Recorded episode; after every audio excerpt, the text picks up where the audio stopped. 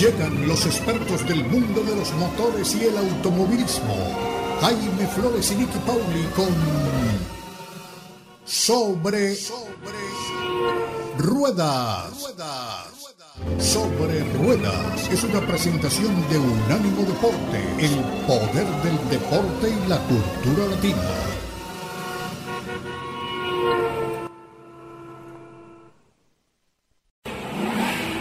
Sobre Rueda. Sobre Rueda. El programa donde rugen los motores.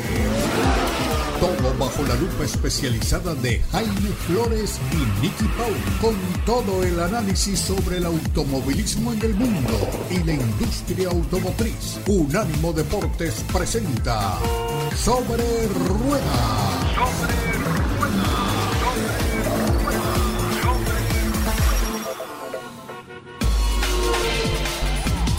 ¿Qué tal amigos? Bienvenidos una vez más a esta edición de Sobre Ruedas. De nuevo con ustedes este fin de semana en Unánimo Deportes Radio, trayéndoles los hechos más interesantes, las noticias más trascendentales en el mundo de los automóviles, las carreras y la industria automotriz. Ya nos vamos acercando al inicio de la temporada de la Fórmula 1 y ya hay anuncios muy interesantes por parte de las escuderías. Nadie sabe mejor de todo lo que está pasando que Nicky Pauli. Nicky, bienvenida. Un placer tenerte con nosotros siempre en Sobre Ruedas.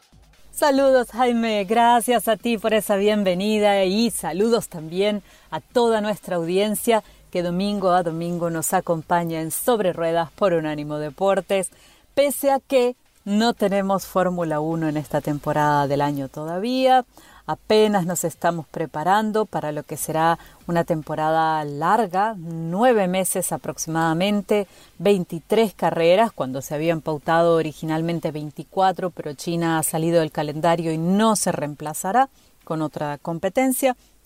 Así que tenemos 23 grandes premios confirmados y esta semana ya tenemos confirmados todos los equipos porque han presentado los monoplazas que tendrán en pista durante esta temporada. Y mm, hablemos un poquito de lo que ha sido esta semana en la que ya, como decía, todos los equipos em, han puesto delante de las cámaras los autos que, que nos pondrán luego en las pistas. Y alguien me preguntaba en estos días, ¿son los mismos autos que veremos en la pista? ¿Realmente podemos decir que este es el producto final. Difícil hablar de un producto final en la Fórmula 1.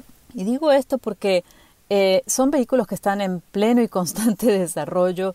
Lo vemos generalmente, eh, se presentan em, un modelo para estas fechas, eh, esta presentación oficial frente a cámaras y después de ese modelo se transforma un poquito ya en las pruebas oficiales pretemporada eh, otro poquito quizás a veces con alguna solución técnica de último minuto que los equipos tenían bajo la manga y que no querían eh, mostrar o hacer tan evidente ya para el debut o el primer gran premio.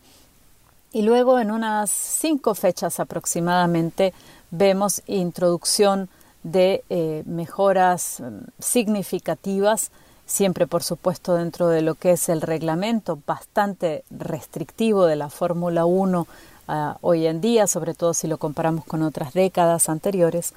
Em, pero los equipos constantemente están evolucionando y están haciendo pequeñas, grandes modificaciones, porque a veces una cosa muy chiquitita en un auto de Fórmula 1 puede hacer o mostrar un cambio muy grande. Estamos en estas eh, y estas últimas dos semanas y con Jaime sonreíamos eh, fuera de los micrófonos cuando conversábamos un poquito antes de, comenzar el programa, porque estamos en esas dos semanas eh, o tres en las que todo es color de rosas para los equipos, para los pilotos, todos nos dicen estoy aquí para ganar, quiero llevarme el campeonato mundial, creo que este será el auto y estamos también en un momento en el que sonreímos eh, frente, frente a las presentaciones, em, con un poco de cara de resignación quizás en lo personal, y esto es a título muy personal, em, porque veo a los pilotos mirando estos autos con, con ganas ya de subirse a ellos, con ganas de ponerse al volante y de demostrar en la pista si todo eso que ellos han tenido la ocasión de probar en el simulador o todo lo que los ingenieros les han transmitido de lo que va a ser el desarrollo de este monoplaza se convierte en una realidad y se concreta en un auto que les permite efectivamente poder pelear por los puntos del campeonato de pilotos y de constructores. Em, hay mucha mezcla de entre lo que es la ansiedad, las ganas de subirse a esos autos y de correrlos, eh, la expectativa por si esos sueños se concretarán eh, y a veces las realidades porque en este punto, y eso es algo que nosotros no vamos a ver y por supuesto no nos van a contar, eh, en simulador ya los equipos tienen una idea de dónde están. la vida real, digamos, en la pista va a terminar de definir eh, lo que el simulador ya ha adelantado, pero para los equipos ya hay cierta claridad y los pilotos no son ajenos a esto. Eh, hay pilotos que nos dicen quiero ganar y es fantástico que tengan esa hambre de triunfo, pero entendiendo que el medio mecánico que tienen eh, para lograr ese sueño no siempre es el más adecuado. Así que eh, estamos en ese momento, en ese momento de romance, donde todos los, pilotos van a ser los mejores compañeros, donde todos los autos van a ser el auto ganador y donde todos los equipos tienen la expectativa puesta en una temporada nueva, en una temporada que apenas está por comenzar. Y de hecho, eh, algo que también quería, quería comentar con ustedes y que me han venido preguntando en redes sociales Em, a través de Twitter principalmente. Em, mi cuenta es arroba media racing, allí me pueden encontrar. Eh, me preguntaba alguien sobre las pruebas pretemporada y en qué países se, va se van a desarrollar. Y este año tenemos la novedad de que no tenemos países y no tenemos plural tampoco. Eh, no estamos hablando de dos o tres sesiones pretemporada, para la Fórmula 1 en 2023. Estamos hablando apenas de una, em, una sesión, llamémosla, un, un, encuentro de pruebas pretemporada que constará de tres jornadas en el circuito de Bahrein. No hay este año, como ha habido en el pasado y como estábamos acostumbrados, pruebas en el circuito de em, Barcelona, en España, no las tendremos. En alguna ocasión incluso tuvimos eh, dos sesiones de prueba, llamemos las dos sesiones, o dos grupos de pruebas de tres días cada uno, eh, y después teníamos Bahrein. En esta ocasión no, en esta ocasión será solamente Bahrein del 23 al 25 de, febrero, y eso será todo, todo lo que los equipos podrán eh, probar antes de la primera carrera de la temporada del 5 de marzo. ¿Es suficiente este tiempo para que los equipos puedan probar? Eh, en realidad no. En una categoría en la que las pruebas están tan limitadas, eh, son tan poquitas, mm, no pueden los equipos, algunos equipos han salido ya a la pista a lo que se llama el Filming Day, el día de filmación. Es un día en que se les permite con el nuevo auto salir a una pista eh, para hacer tomas de, que luego utilizarán en sus campañas promocionales o que sus eh, patrocinadores utilizarán en comerciales. También hacen, por supuesto, fotos, material para la prensa. Eh, estos filming days apenas les dan un saborcito de lo que puede ser el auto en la pista. La realidad va a ser, va a llegar en Bahrein 23, 24 y 25 de febrero. Ya con esta mirada en la primera carrera del año y en la primera porción del año, la gente de Pirelli ha revelado la elección de los neumáticos para los grandes premios de Bahrein, de Arabia Saudí y de Australia, los tres primeros de la temporada 2023 en la Fórmula 1. La casa italiana eh, espera con muchísimo optimismo esta decimotercera temporada consecutiva como único proveedor de neumáticos en la Fórmula 1. No nos olvidemos, asumió este papel en el 2011 y em, han decidido que para este año 2023 van a contar o van a poner a disposición de los equipos seis compuestos de neumático en lugar de los cinco que tenían hasta el año pasado y estos eh, son los denominados ya para el, eh, los primeros tres eventos. En Bahrein tendrán el C1, que es un neumático duro, el C2, que es medio, y el C3, que es blando. En Arabia Saudí, eh, el C2 será el neumático duro, el C3 será el intermedio y el C4 será el blando. Y lo mismo se repetirá en Australia. El C2 será el duro, el C3 el medio y el C4 será el blanco. Eh, ¿Por qué estas variaciones? Por los tipos de em, pista, lo, abrasiva que pueda ser la pista y las demandas del asfaltado y del suelo en cada uno de los de, estos neumáticos, ¿no? en ese contacto que hacen el piso y los neumáticos. El compuesto cero, el que se llama el C0, es el neumático C1 del año pasado se ha convertido en el C0 del 2023. Es el neumático más duro de la gama de Pirelli eh, y está eh, principalmente se va a utilizar para los circuitos que más le exigen a los neumáticos. Está diseñado para proporcionar la máxima resistencia al calor y a las fuerzas extremas y es capaz de hacer tandas muy largas, pero por supuesto esto se logra a expensas del rendimiento. Y aquí estamos de regreso en la segunda vuelta en este circuito llamado Sobre Ruedas por Unánimo Deporte. Les venía hablando de los compuestos que tendrá Pirelli o que ofrecerá Pirelli a la gente de la Fórmula 1 en esta temporada. Hablábamos del compuesto cero, que eh, es el compuesto más duro en la gama que estará ofreciendo la casa italiana. Luego tenemos el compuesto 1 o conocido como C1.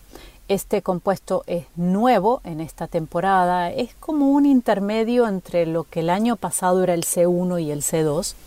Eh, fue creado para reducir precisamente una brecha de rendimiento que antes eran estos dos compuestos más duros eh, de los que se ofrecían. Así que tenemos este medio un poquito duro, pero ya no es tan duro. El compuesto 2 o el C2 es el tercero de los más duros, pero sigue siendo muy adecuado para circuitos muy rápidos, muy calientes y con, asfaltado muy abrasivo.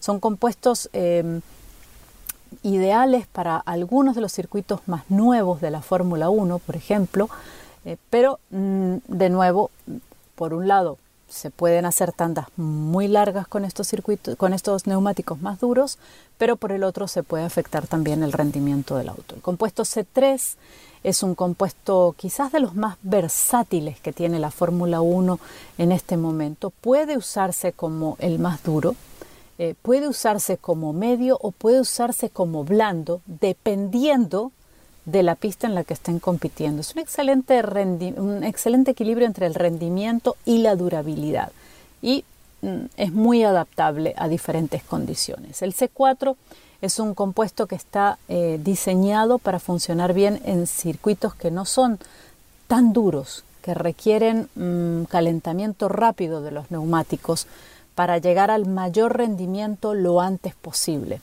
Eh, es un neumático que nos ha dicho la gente de Pirelli que se va a utilizar bastante, que lo vamos a ver con mucha frecuencia este año. El C5 son los neumáticos más blandos de la gama, por supuesto tienen muchísimo agarre, están diseñados para circuitos más lentos, en los que el desgaste no es tan pronunciado, en los que no hay tanta degradación y donde el agarre mecánico eh, eh, eh, es importante. Así que eh, esto sí, normalmente lo vamos a ver, este tipo de, neumático en circuitos urbanos, eh, muy probablemente en Mónaco, donde el asfaltado es em, liso eh, y suave. De momento esto es lo que tengo para compartir con ustedes el día de hoy sobre la Fórmula 1 y cómo nos vamos preparando para esta temporada 2023.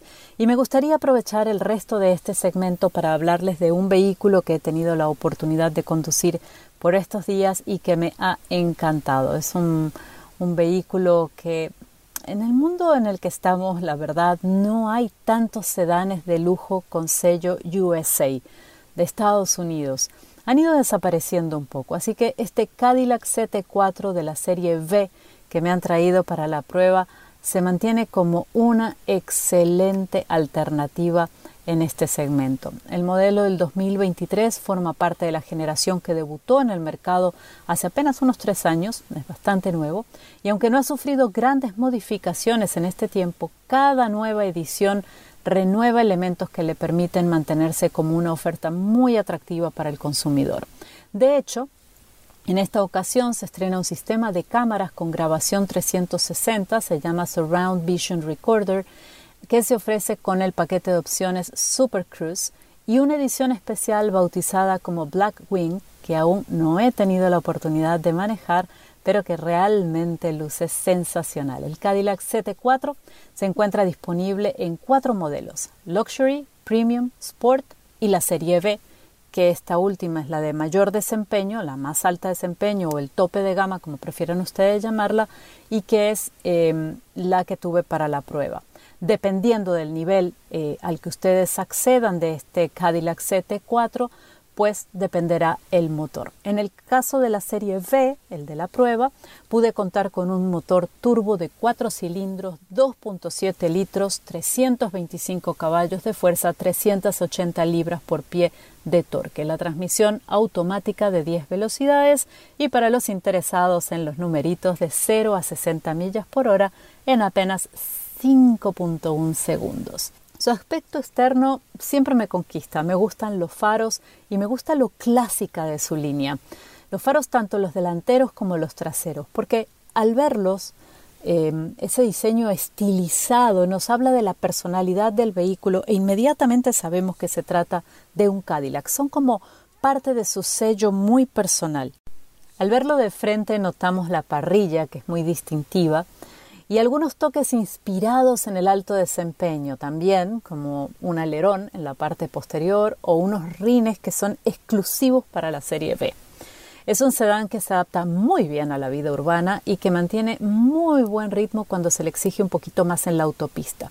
En mi modelo de prueba la aceleración era más bien progresiva, constante, mientras que el freno sí era un poco más sensible, reaccionaba con un poquito más eh, de sensibilidad.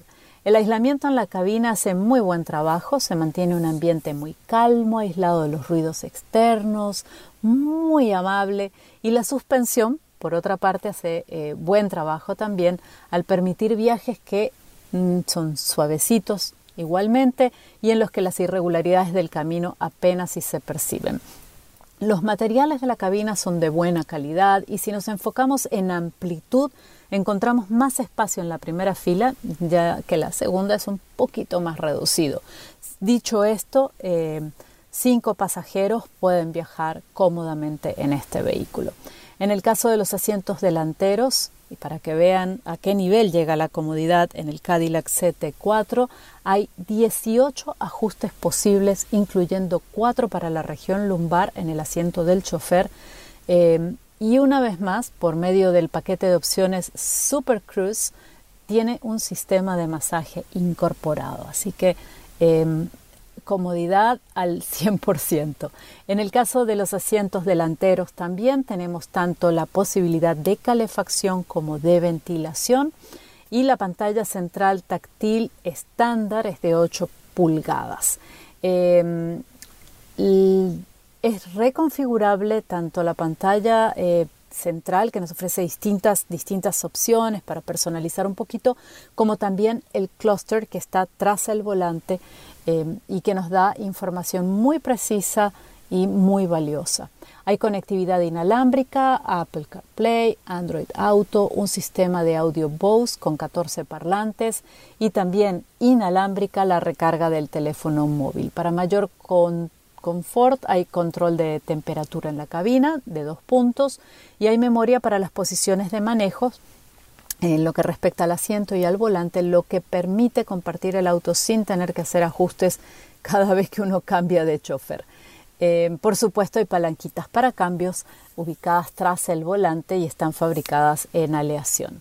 El volante está forrado en cuero y tiene la opción de calefacción y además es un volante muy cómodo eh, para agarrarlo y muy seguro, de esos que en los que uno no, se le resbala la mano. Eh, además, el Cadillac CT4 Serie B cuenta con un hotspot de Wi-Fi y con puertos USB. En materia de seguridad, el Cadillac CT4 Serie B ofrece sistemas de alerta de colisión frontal inminente, sistema de freno automático al detectar peatones, sensores delanteros y traseros que nos ayudan mucho en distintas maniobras, particularmente en las de estacionamiento, sistemas de monitoreo para conductores adolescentes, en los que podemos regular eh, algunas de las funciones del auto, como por ejemplo el volumen del equipo de, de sonido o de audio, freno automático en reversa, sistema de alerta de tráfico en punto ciego, y sistema de alerta de tráfico posterior cruzado, entre otros. El área de carga, para aquellos que estén interesados también en el espacio del maletero, es amplia. El maletero es profundo y ofrece una buena capacidad de carga con 10.7 pies cúbicos que se puede eh, ampliar abatiendo los asientos traseros. ¿Qué más les puedo decir de este vehículo? Tiene varios paquetes de opciones con los que ustedes pueden personalizar aún más. Sun and Sound, Cold Weather, Climate, Technology, Navigation, Super Cruise 1, Super Cruise 2, así que todos esos paquetes les van a permitir añadir elementos para mayor comodidad. El precio del Cadillac CT4 Serie B arranca en los 46.595 dólares y el modelo que tuve para la prueba, incluyendo los paquetes de opciones, llegaba a los 54.715. Así que les recomiendo que pasen a verlo por el concesionario, denle una vueltita al concesionario de Cadillac y pregunten por el CT4 Serie B. No se van a arrepentir. De nuevo con ustedes, iniciando otro segmento de esta edición de Sobre Ruedas a través de Unánimo Deportes. Y no hay manera de evitar este tema. Cuando se habla de vehículos, todo el mundo habla de eléctricos. Todo el mundo quiere saber más sobre los eléctricos, todo el mundo hace preguntas sobre los vehículos eléctricos y todas las noticias relacionadas con los automóviles y los vehículos de manera general tienen que ver con la electrificación. Los eh, híbridos, los híbridos de enchufar y los eléctricos. Ha habido por estos días mm, noticias que se relacionan con el hecho de que eh, los combustibles, los precios de los combustibles han venido bajando. Todavía están eh, altos en relación con lo que estaban hace dos, tres años, pero han eh, bajado considerablemente en la medida en que pues también estuvieron muy altos hace poco más de un año, de manera que solo podían mm, venir a la baja, no podían seguir subiendo. Eh, también, pues las cosas parecen estar normalizándose en el plano internacional en materia de suministro de petróleo crudo. Eh, las refinerías están funcionando de manera constante aquí dentro de los Estados Unidos, de manera que la producción de derivados de petróleo pues es eh, muy fluida. Em, esto ha ocasionado que al hacer las cuentas muchas personas terminen dándose cuenta de que mm, tal vez no están ahorrando tanto con su vehículo eléctrico como lo imaginaron cuando lo compraron. En realidad hay algunos cálculos que mm, establecen que tal vez está saliendo hoy por hoy más barato manejar un carro a gasolina que manejar un carro eléctrico a baterías, baterías que hay que recargar, consumiendo energía eléctrica que pues también ha tenido un incremento en los precios porque en buena parte del país esa energía eléctrica se produce a partir de combustibles fósiles, de manera que pues eh, eso también eh, algunos ambientalistas eh, no lo tienen en cuenta y en realidad la gente cree que al comprar un auto eléctrico pues está contribuyendo a evitar gases nocivos para el medio ambiente. En realidad, si la electricidad con la que manejamos nuestro carro viene de una termoeléctrica que consume carbón o gas natural o combustibles fósiles de una manera general, pues no estamos haciendo mucho para mejorar la calidad del aire que respiramos. Pero vamos a remitirnos a las cuestiones eh, económicas en esta oportunidad. Eso de entrar en el tema del medio ambiente que es fundamental y todos sabemos que tenemos que hacer lo que esté a nuestro alcance para combatir el calentamiento global, pero es un tema que realmente pues eh, no manejamos en profundidad y preferimos dejarle eso a los expertos. Lo que nosotros sí conocemos un poco es lo que tiene que ver con el mercado automotriz. Y la verdad es que mm, con este boom, con esta eh, mm, demanda creciente que estamos encontrando en el mercado de los vehículos eléctricos, pues a los fabricantes no les ha quedado más remedio que reducir los precios para que la gente pueda tener acceso a estos vehículos. La verdad es que cuando empezamos a ver vehículos eléctricos, es inevitable pensar también en que pues, el pionero de todo esto, o por lo menos el que comenzó a abrirle mercado a esto, fue justamente la gente de Tesla, liderada por Elon Musk. Em, esos Teslas venían a unos precios considerablemente altos, los iniciales, después trataron de bajarlos un poco, han venido bajando significativamente y con la entrada de otros fabricantes al mercado de los vehículos eléctricos, los precios de estos vehículos van a tender a bajar todavía más. Estamos esperando, y lo hemos mencionado en otras oportunidades, que llegue lo que sucedió con los eh, teléfonos celulares. Cuando empezamos a tener teléfonos celulares, las baterías eran grandísimas, eh, pesadísimas, eh, no cargaban lo suficiente, no acumulaban la suficiente cantidad de energía, de manera que en cuatro o seis horas había que cambiar la tal batería. Uno tenía que andar con los bolsillos llenos de baterías para poder tener teléfono todo el día. Eh, en los automóviles eléctricos eso no ha sucedido, lo que sucedió con los teléfonos celulares, que es que de un momento a otro las baterías fueron reduciéndose en tamaño reduciéndose en costo y aumentando en capacidad de acumulación de electricidad. De manera que pues hoy tenemos teléfonos en los que la batería prácticamente ni la sentimos, ni la vemos, ni sabemos dónde está, ni sentimos una diferencia muy grande en el peso. Y esos teléfonos nos duran todo el día sin necesidad de recargarlos, por lo menos cuando el teléfono está nuevo, ¿no? Hay que tener en cuenta también que en la medida en que el tiempo va pasando y lo vamos cargando y recargando todos los días, pues la capacidad de carga de la batería también comienza a reducirse. Llega un momento en que al segundo año de estar usando el mismo teléfono, pues ya la carga no dura tanto como duraba antes. Eso también, evidentemente, pasa en los eh, vehículos eléctricos, pero todavía no hemos encontrado ese momento en que los precios de las baterías, que son en realidad el componente más caro de un vehículo eléctrico, bajen como bajaron las de los teléfonos celulares, ni tampoco acumulen tanta carga y sobre todo pesen mucho menos. En la medida en que cargamos una gran cantidad de peso por la batería en el vehículo, pues el vehículo tiene un rendimiento inferior, nos alcanza para mm, andar menos millas, eh, consume más electricidad, en fin, todo ese tipo de cosas. Pues bien, volviendo al tema que nos ocupa, pues ya los otros fabricantes, además de Tesla y los eh, fabricantes de vehículos, eh, digamos, de más alta gama, que se pueden dar el lujo de tener vehículos eléctricos en sus portafolios, en sus salones de exhibición, del orden de los 60, 70, 80 mil dólares, pues eh, han dado espacio a que fabricantes de vehículos mucho más populares, a precios mucho más módicos, comiencen a poner en el mercado vehículos eléctricos. Es lo que está pasando con General Motors, que tendrá muy pronto una versión eléctrica de Equinox, del Equinox, muy popular, este crossover de tamaño mediano, eh, tendrá una versión eléctrica en los salones de exhibición muy pronto. Lo que General Motors está diciendo es que el precio de ese Equinox eléctrico estará en 30 mil dólares. Eso es apenas 3.400 dólares más caro que la versión eh, a gasolina de ese mismo modelo. Este es apenas el ejemplo de lo que estaremos viendo también con otros fabricantes. Ya estamos viendo cómo la gente de Volkswagen ha puesto en el mercado el ID4 que se está vendiendo maravillosamente bien. La gente de Nissan eh, trajo el Aria eh, la gente de Hyundai también tiene ya pues varios vehículos eléctricos, tiene una división completa dedicada a productos eléctricos, que es el caso de Ionic, y seguramente pues los precios de estos vehículos eh, seguirán bajando. En este momento el mm, precio promedio de un vehículo eléctrico está del orden de los 61.488 dólares. Si lo comparamos con el precio promedio de un vehículo mm, con motor convencional, motor de combustión interna a gasolina, pues ese vehículo tendría un precio promedio de 49.507 dólares. Es decir, estamos hablando casi 12.000 dólares más barato el vehículo a gasolina que el vehículo eléctrico. Esto comenzará a bajar significativamente con la llegada de mm, competidores en el mercado, como es el caso del Equinox que acabamos de mencionar, que vendrá del orden de los 30 mil dólares en su versión eh, eléctrica. Muy interesante. Em, es un poco lo que Tesla en su momento hizo cuando lanzaron el modelo 3.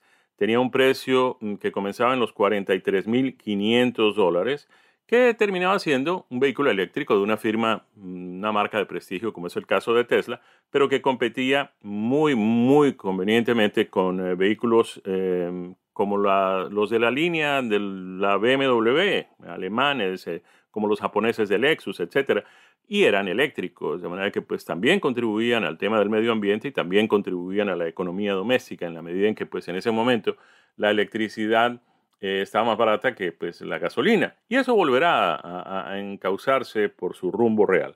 Mm, la otra cosa que pues, hay que tener en cuenta es eh, lo que tiene que ver con los incentivos fiscales. Estamos hablando de 7.500 dólares que el gobierno pues, eh, entrega en, en, incentivos fiscales, pues, en reducciones de impuestos para aquellas personas que compren un vehículo eléctrico. Esto pues tiene algunas limitaciones en cuanto al precio del vehículo y en cuanto al origen de fabricación del vehículo, pero lo que hemos escuchado em, por parte de voceros del gobierno es que la tendencia es que se siga abriendo esta posibilidad para que más personas, lleguen, para que lleguemos inclusive al punto en que todas aquellas personas que compren un vehículo eléctrico pues se beneficien con los em, incentivos del gobierno. En ese momento, eh, para calificar para esos incentivos, se trata de mm, vehículos eléctricos o vehículos eléctricos de enchufar que se vendan por menos de 55 mil dólares, automóviles. Si son pickups o son eh, vehículos utilitarios, el precio mm, sugerido del fabricante debe estar por debajo de los 80 mil dólares. De hecho, pues queremos anunciarles desde ya que la semana que viene estaremos trayéndoles detalles de la Ford F-150 Lightning, el primer pickup de tamaño completo totalmente eléctrico en el mercado de los Estados Unidos.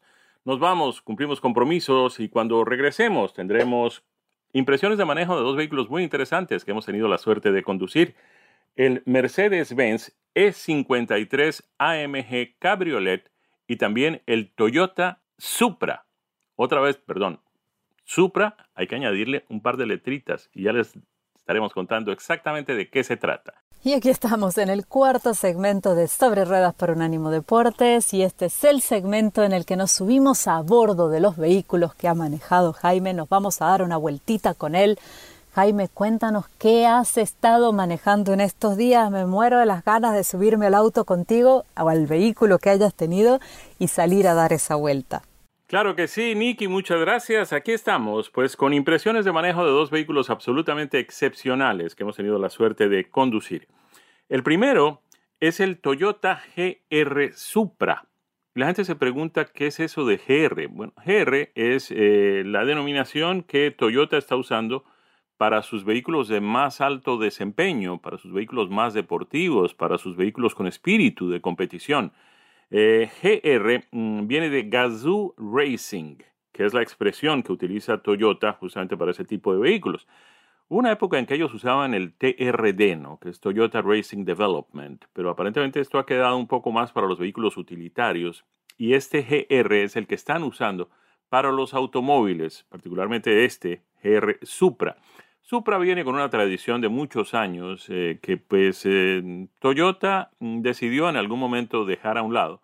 Dejaron los vehículos eh, mm, coupés deportivos, aquellos Celicas, GTs que tuvimos la suerte de conducir hace ya unas cuantas décadas, y el Supra, que era un vehículo realmente muy popular y maravilloso. Pues Toyota decidió hace un par de años traer de nuevo el Supra y lo ha hecho de la mano de BMW.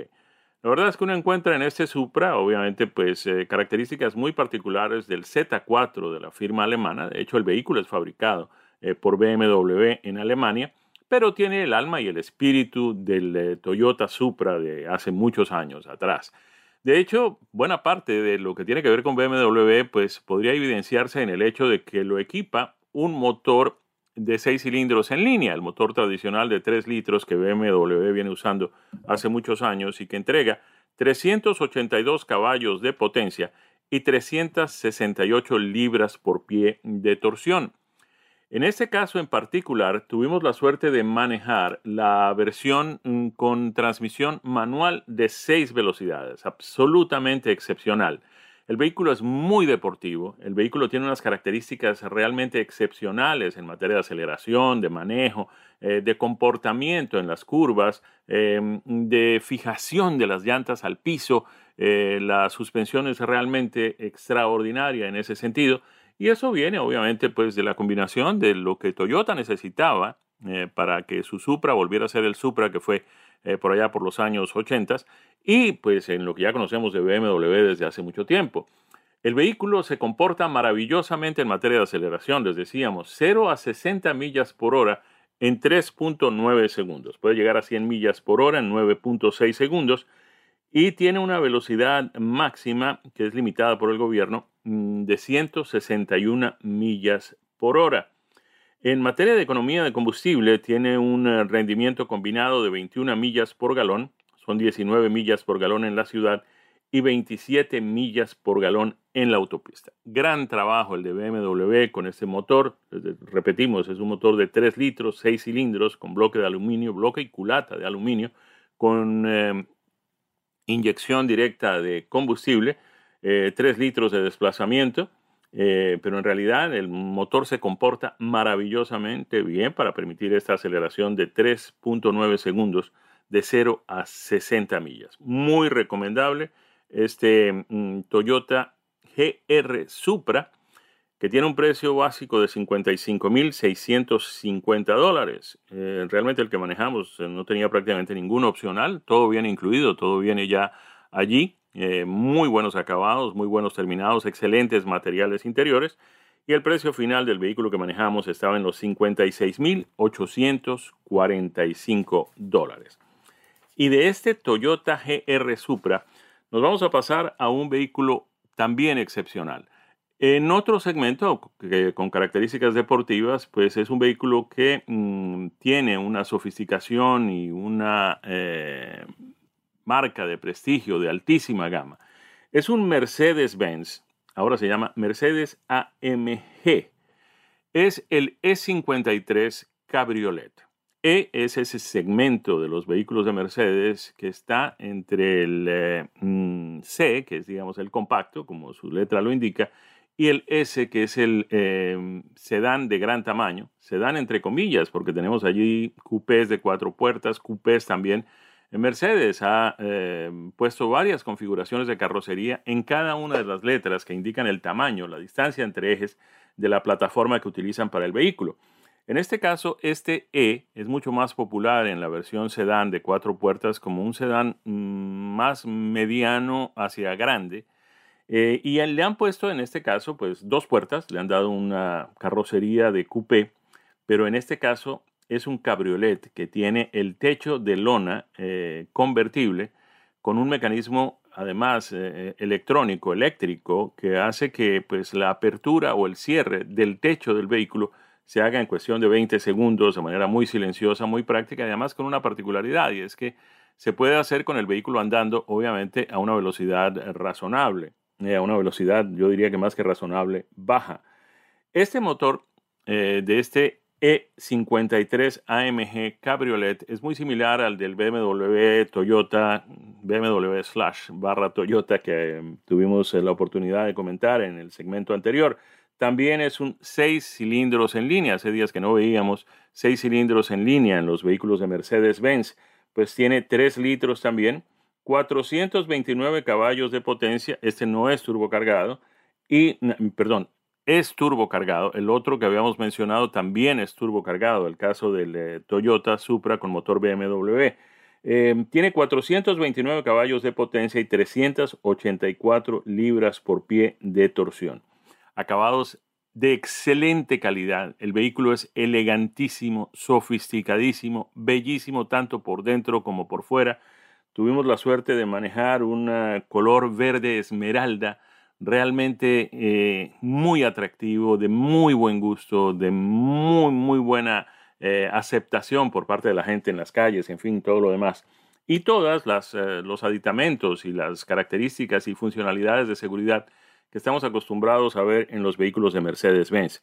Tratándose de AMG, obviamente, pues tiene ese espíritu deportivo que se nota en los neumáticos, que son, eh, pues, eh, a ver, 20 pulgadas, eh, rines de 5 radios, con acentos grises muy, muy elegantes, muy deportivos, el vehículo es muy agradable para manejar por dentro, pero es muy agradable de ver por fuera también. Es un vehículo que realmente entrega esa satisfacción que cuando uno lo tiene dice, este es mi carro, yo estoy orgulloso de estar manejándolo. Eh, consumo de combustible, tiene un eh, rendimiento de 20 millas por galón en la ciudad, 27 millas por galón en la autopista. El vehículo es fabricado en la planta de Mercedes-Benz en Bremen, en Alemania es comercializado aquí en los Estados Unidos con una amplísima garantía. Eh, vehículo muy recomendable. El precio de este vehículo mm, llegó a los 99 mil dólares, comienza con 91 mil 500, tenía unos cuantos opcionales muy interesantes, entre otros, pues los rines que mencionamos, pero es un vehículo realmente muy, muy agradable de conducir. También, pues es uno de los pocos convertibles que tenemos en el mercado eh, para más de dos pasajeros. Cuatro pasajeros muy cómodamente pueden ir allí con el techo abierto y disfrutar, pues, las delicias de esta temporada, cuando ya pues se acerca el fin del invierno y comenzamos a, esperar ansiosos la primavera. BM, perdón, Mercedes-Benz AMG 53 Cabriolet del año 2023 y Toyota Supra GR eh, con um, muchísima influencia de BMW, ese Toyota.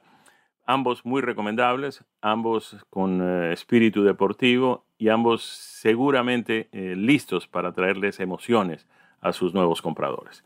Nosotros vamos llegando al final de esta edición de Sobre Ruedas a través de Unánimo Deportes, agradeciéndoles a todos el privilegio de su sintonía e invitándolos para que estén de nuevo con nosotros la próxima semana. A nombre de nuestro equipo, Daniel Forni en la producción y en los controles, Nicky Pauli y este servidor Jaime Flores en los micrófonos. Les deseamos a todos un feliz resto de fin de semana, que tengan una semana muy productiva y que estén de nuevo con nosotros el próximo fin de semana. Gracias a todos, felicidades para todos, que la pasen muy bien. Esto ha sido Sobre Ruedas, una presentación de Ánimo Deporte.